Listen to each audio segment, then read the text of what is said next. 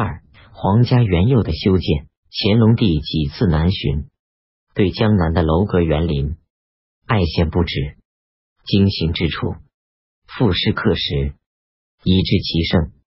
巡游不足，又在避暑山庄和京城内外广建园囿。南巡时所见苏杭等地的楼台景物，一样重建于园中，以便及时游赏。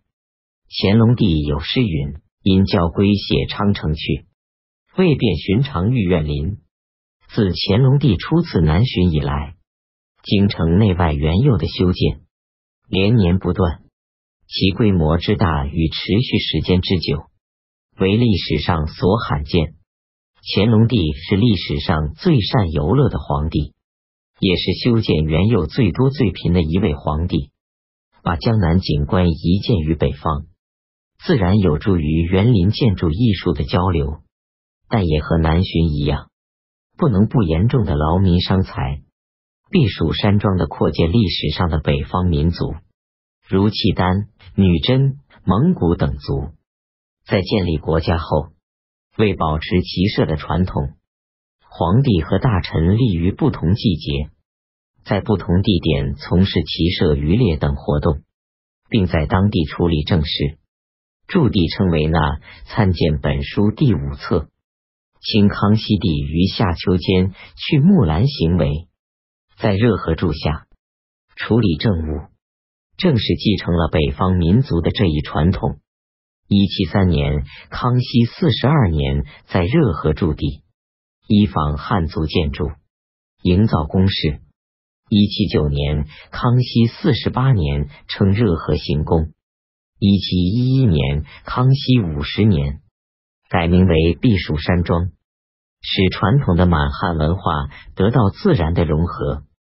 乾隆帝即位，历年奉皇太后在避暑山庄住下。木兰行为又依仿江南园林山水，对山庄多次扩建，形成为一座瑰丽的行宫梨院。一七四三年，乾隆八年，在湖中造大型玉州青花坊。一七四九年，乾隆十四年，修筑了松鹤斋，接着又翻修了正宫，新建了东宫。一七五五年，乾隆二十年以后。乾隆帝连年南巡，又在避暑山庄的平原区修建春好轩，湖区建筑烟雨楼、文远、文津阁、戒德堂、济德堂，在山区增建绿云楼等十三处景区。这些建筑和园林多依仿江浙景观，如金山岛仿镇江的金山寺。千池雪和丽云亭仿苏州寒山寺的千池雪与丽云亭，文园狮子林和沧浪屿仿苏州狮子林和沧浪亭，一片云仿杭州万松岭上的一片云，文津阁仿宁波范氏天一阁，烟雨楼仿嘉兴南湖鸳鸯岛上的烟雨楼，永佑寺舍利塔仿杭州六合塔与绛宁报恩寺塔。此外，广元宫仿泰山碧霞元君祠，清音阁仿北京皇宫内的畅音阁。避暑山庄经过历年的陆续扩建，到一七九二年，乾隆五十七年才最后完工。山庄占地八千四百余亩，宫墙周长近二十华里，墙内由宫殿区与苑景区两大区域组成，苑景区山水园林辉映。构成七十二景，各有名目。康熙时有三十六景，满族传统的骑射李正的那波行宫，布满了江南风貌的楼阁园林，显示着满族皇帝已是多么沉溺于汉族的文明。乾隆帝在避暑山庄住下李正，也在这里接见蒙古和西藏的官员。蒙古杜尔伯特部策凌、辉特部阿穆尔萨纳。准噶尔部达瓦齐、图尔扈特部沃巴西和喀尔喀蒙古喇嘛教领袖哲布尊丹巴三世、西藏班禅六世都曾来这里朝觐。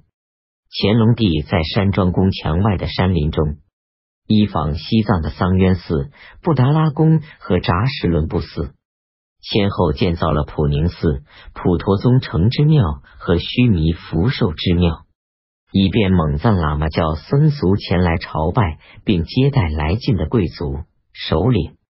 乾隆帝曾自认是文殊菩萨的化身，在山庄外又依仿五台山书相寺的模式建书相寺。以暗示他在佛教中的地位的尊崇。又建普乐寺、安远庙、普仁寺、普善寺，俗称外八庙。如果说山庄内楼阁园林的建造主要是为了游赏，那么喇嘛教寺庙的修建，则显示了对蒙藏民族和宗教信仰的尊重。对于维护各民族间的联系和巩固清朝对边疆地区的统治，起过积极的作用。圆明园的扩建，一七九年，康熙四十八年，康熙帝将圆明园赐给皇子印雍正帝。雍正帝即位后，在圆明园内建立殿署，接见臣僚，处理政务。据称，园内或辟田庐，或营书谱。孝文于池，官设于浦。世宗宪皇帝御制圆明园记，乾隆帝也说，当时是不上其华而上其朴，不称其高而称其优。乾隆帝御制圆明园后记，乾隆帝即位后，自一七四年乾隆五年即开始在园中建筑楼阁园林，陆续建成四十景，雍正时有二十八景。一七五一年，乾隆十六年，孝圣皇太后六十寿辰时，在圆明园旁建长春园，作为复园。一七七年，乾隆三十五年，乾隆帝六十寿辰，又建成复园启春园，后名万春园，合称圆明三园。圆明园内的楼阁和园林风景多至三百余处。宫殿十九座，占地五千余亩，周回二十里，成为京郊最大的一座皇家园囿。圆明园中布列的楼阁和小型园林，也多依江南景物仿建。乾隆帝几次南巡，都到苏州狮子林游赏，赋诗寄胜。在圆明园的长春园中，依狮子林图仿建，仍名狮子林。清漪园中仿无锡惠山的寄畅园，建惠山园；仿海宁陈氏安澜园，建安澜园。杭州的西湖苏堤风景和宁波范氏天一阁藏书楼，也在园中一样仿建。仿建的楼台风景，不能不依傍当地形势，又不能不融入北方的建筑技巧和风格，使在建的江南园林各具特色。不满圆明园及其复原，号为万园之园。乾隆帝又命来华的意大利画家郎世宁与法国建筑师蒋友仁、王志成等，依仿西方建筑设计楼台群，名为西洋楼，在园中别具特色。雍正帝时，即在圆明园内建制官署立政。乾隆时。各类官署更为齐备。据《日下旧闻考原又记载，圆明园南门大宫门内，东西两厢，宗人府、内阁、南书房、军机处、六部，以至督察院、理藩院、翰林院、内务府等朝中机构，均在此建有房署。入贤良门内为正大光明殿，东为勤政殿。在园内形成为一个小朝廷。乾隆帝每年夏季去避暑山庄，春秋二季在南苑、西郊行为，在圆明园与大臣理政。圆明园实际上成为园林化的春那波与秋那波。京师原有乾隆帝在京城内外还陆续修建多处园囿，蔚为大观。京城内的皇宫西苑，包括南海。中海、北海等处增建楼阁、寺院和各种景物。南海建宝月楼，中海建紫光阁，北海建岳鼓楼、产福寺，城南二十里的南苑，为顺治以来的围猎之所，就有行宫。附近有德寿寺。一七五五年，乾隆二十年毁于火；一七五七年，乾隆二十二年重修，规模更加宏伟。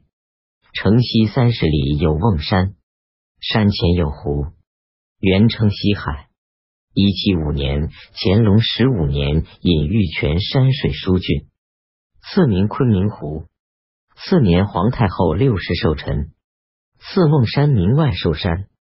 山前建延寿寺，寺西有罗汉堂，塑五百罗汉。玉泉山下有湖名西湖，山下修建十六井，称净明园。西郊香山就有香山寺，为金世宗时所建。乾隆时修建楼阁景物，成二十八景，寺名静怡园。自香山静怡园至圆明园十余里间。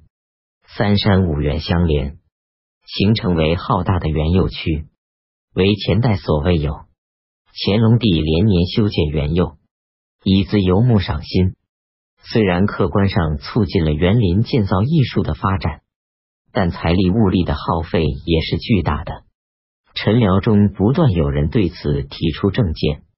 一七八一年，乾隆四十六年，乾隆帝在避暑山庄自传之过论。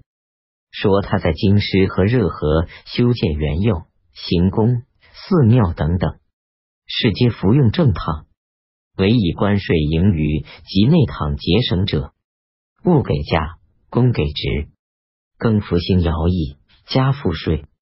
又说他不敢因游牧赏心的小事荒废敬天勤民的大事，但也不得不承认，各处行宫争奇较盛，究其至如此者。过盈归于余，谓之无过，实自其也。乾隆帝引过自救，以搪塞臣下，待元普的修建，此后仍在继续，直到他退位时，气味终止。